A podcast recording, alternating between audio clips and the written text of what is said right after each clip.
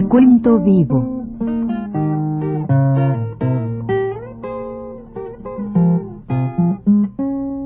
Mis décadas.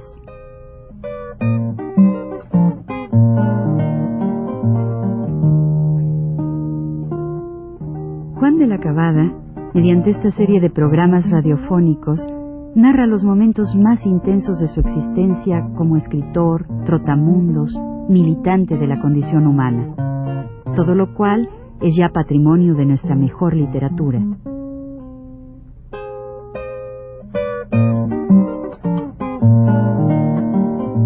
Con ustedes, Juan de la Cabada. Este, cuando hablábamos de la época de temblores, debí yo haber vivido en la calle de en la calle del ¿cómo se llama esto? la Merced, Merced número 6, se llama, se llama calle Merced número 6. Es una calle con, es una casa con varios pisos. Yo vivía en el, en el de arriba y luego las escaleras eran de unas escaleras de esas que hay de, de hierro, ¿verdad? Escaleras de hierro que dan así para abajo.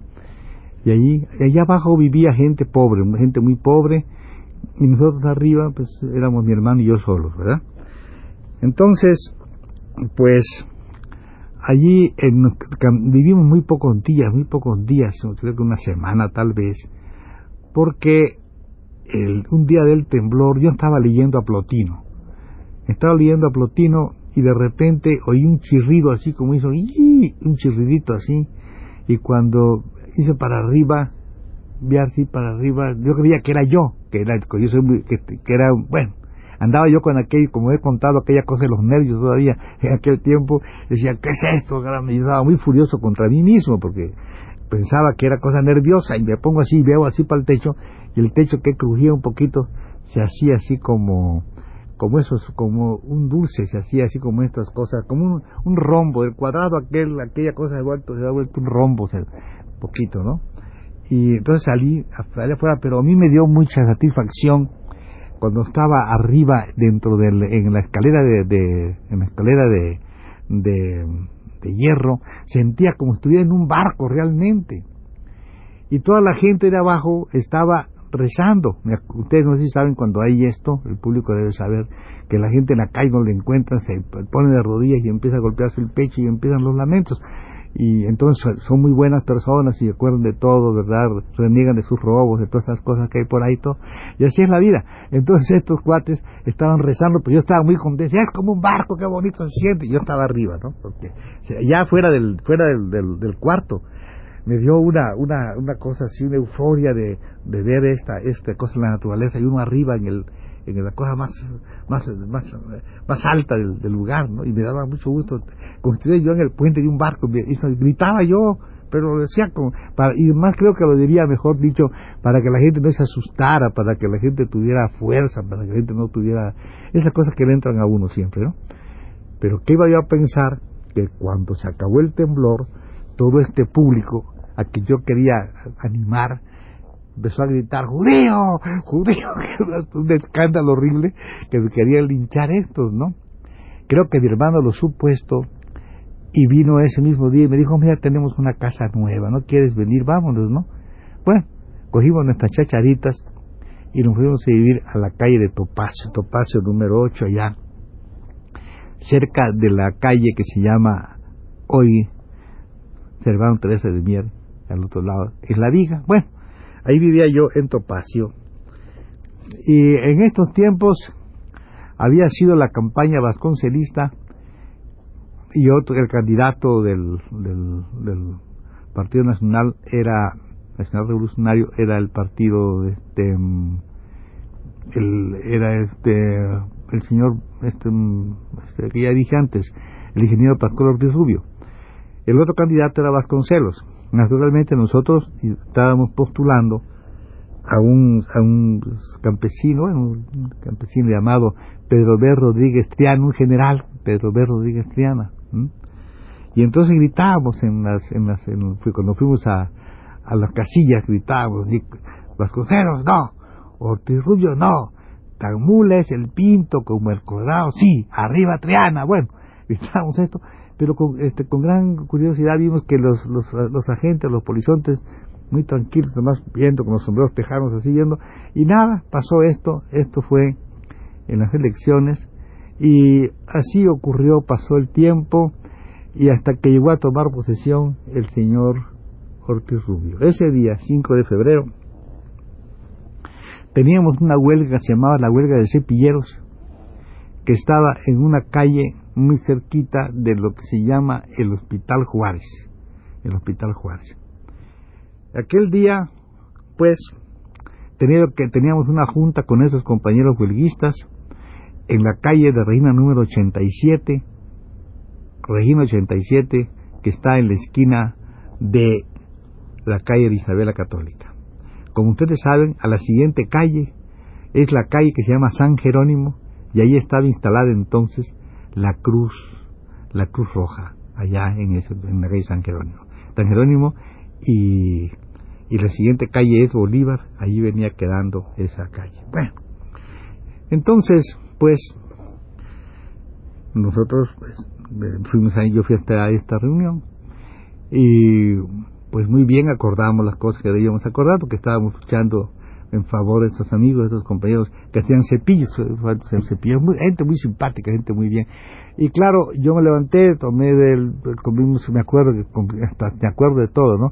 Me acuerdo que fuimos a un lugar allá en la calle de, de Jesús María, ahí comí yo huevos rancheros, pero con, con salsa verde, ¿verdad? Muy sabroso. Y eso, me vine a la junta, acabó la junta como a las una y media o dos de la tarde, así, entonces y medio o algo, y tenía que ir a visitar a una familia que se iba para Cuba, una familia Barreiro, un compañero que es un, acaba de morir hace poco, pero era un, fue un hombre, Alejandro Barreiro fue un hombre también de una ejemplaridad absoluta, y vivían aquí con sus hijas, cuando Machado, en la persecución machadista que vivían él aquí vivía también otro compañero que se llamaba Penichet, un compañero también que creador, fundador del Partido Comunista de Cuba. Bueno, todos estos eran gente ligadas con Julio Antonio Mella y todo esto, ¿verdad?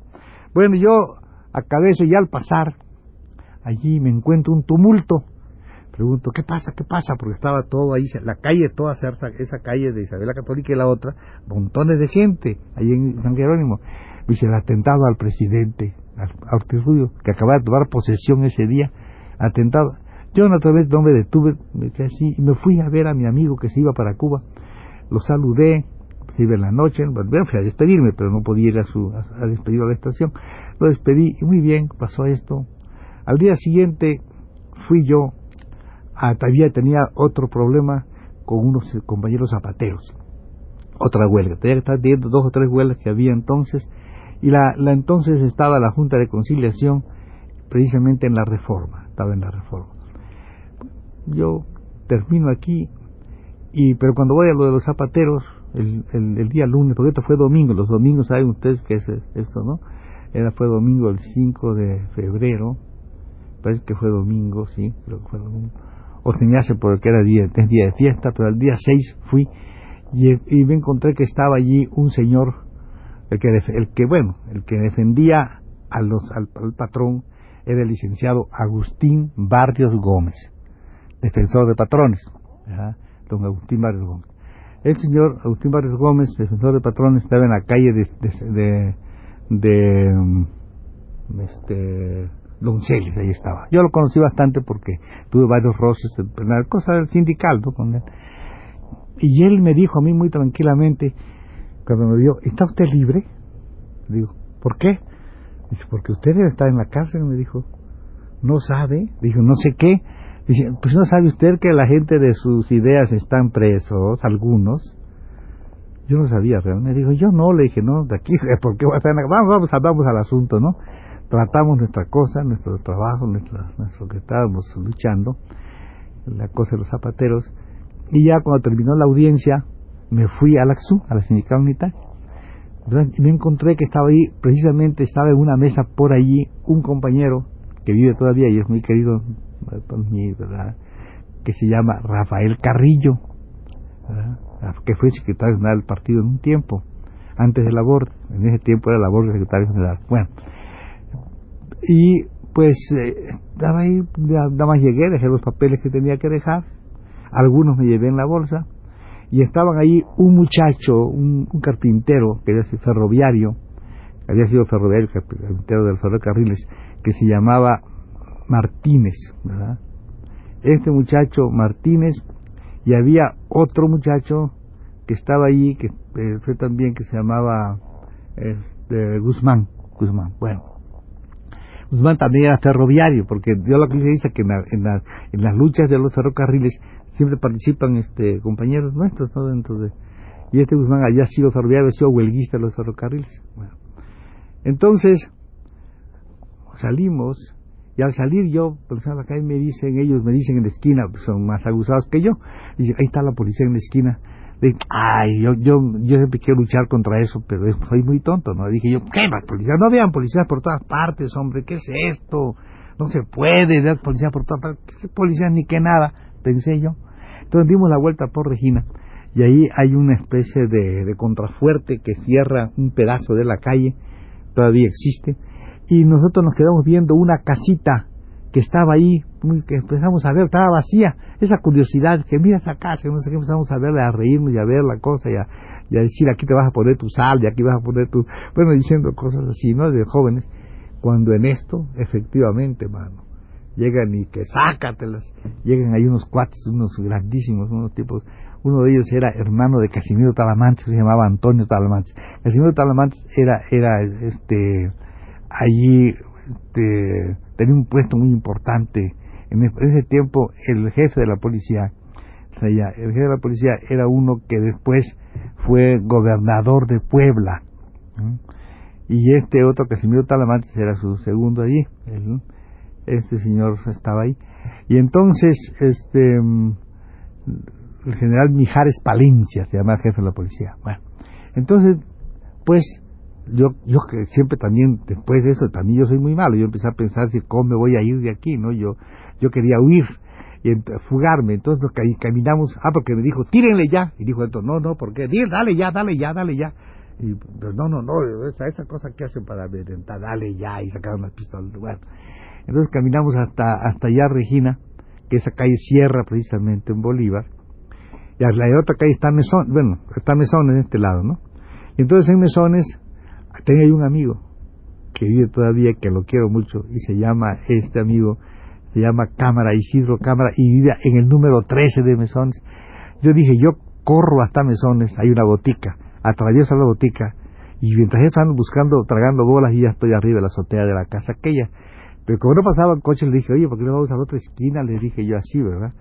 nada de otra esquina, ¿qué? Bueno, ya me quitaron la, ya me quitaron mi, iniciativa, me la quitaron, me la rompieron, y entonces nos llevaron presos a la, a la, aquí a, donde estaba esto, que estaba en la calle de Viajero. Bueno, en esta calle pues, subieron a los compañeros por una puerta, ahí me subieron por la puerta falsa, entraron por la puerta falsa, un lugar muy, este, muy, muy, este, con muchas alfombras rojas, este, tapizado, completamente diferente de lo que serían los, los otros lugares.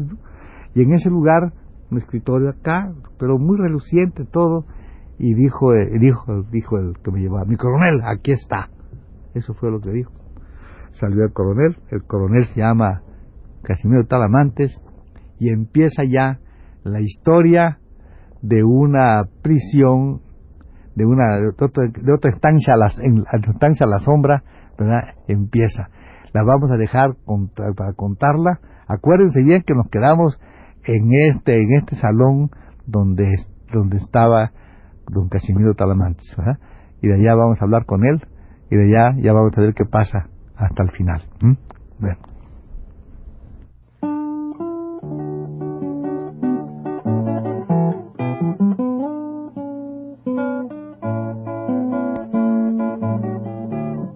Radio Universidad presentó Recuento Vivo.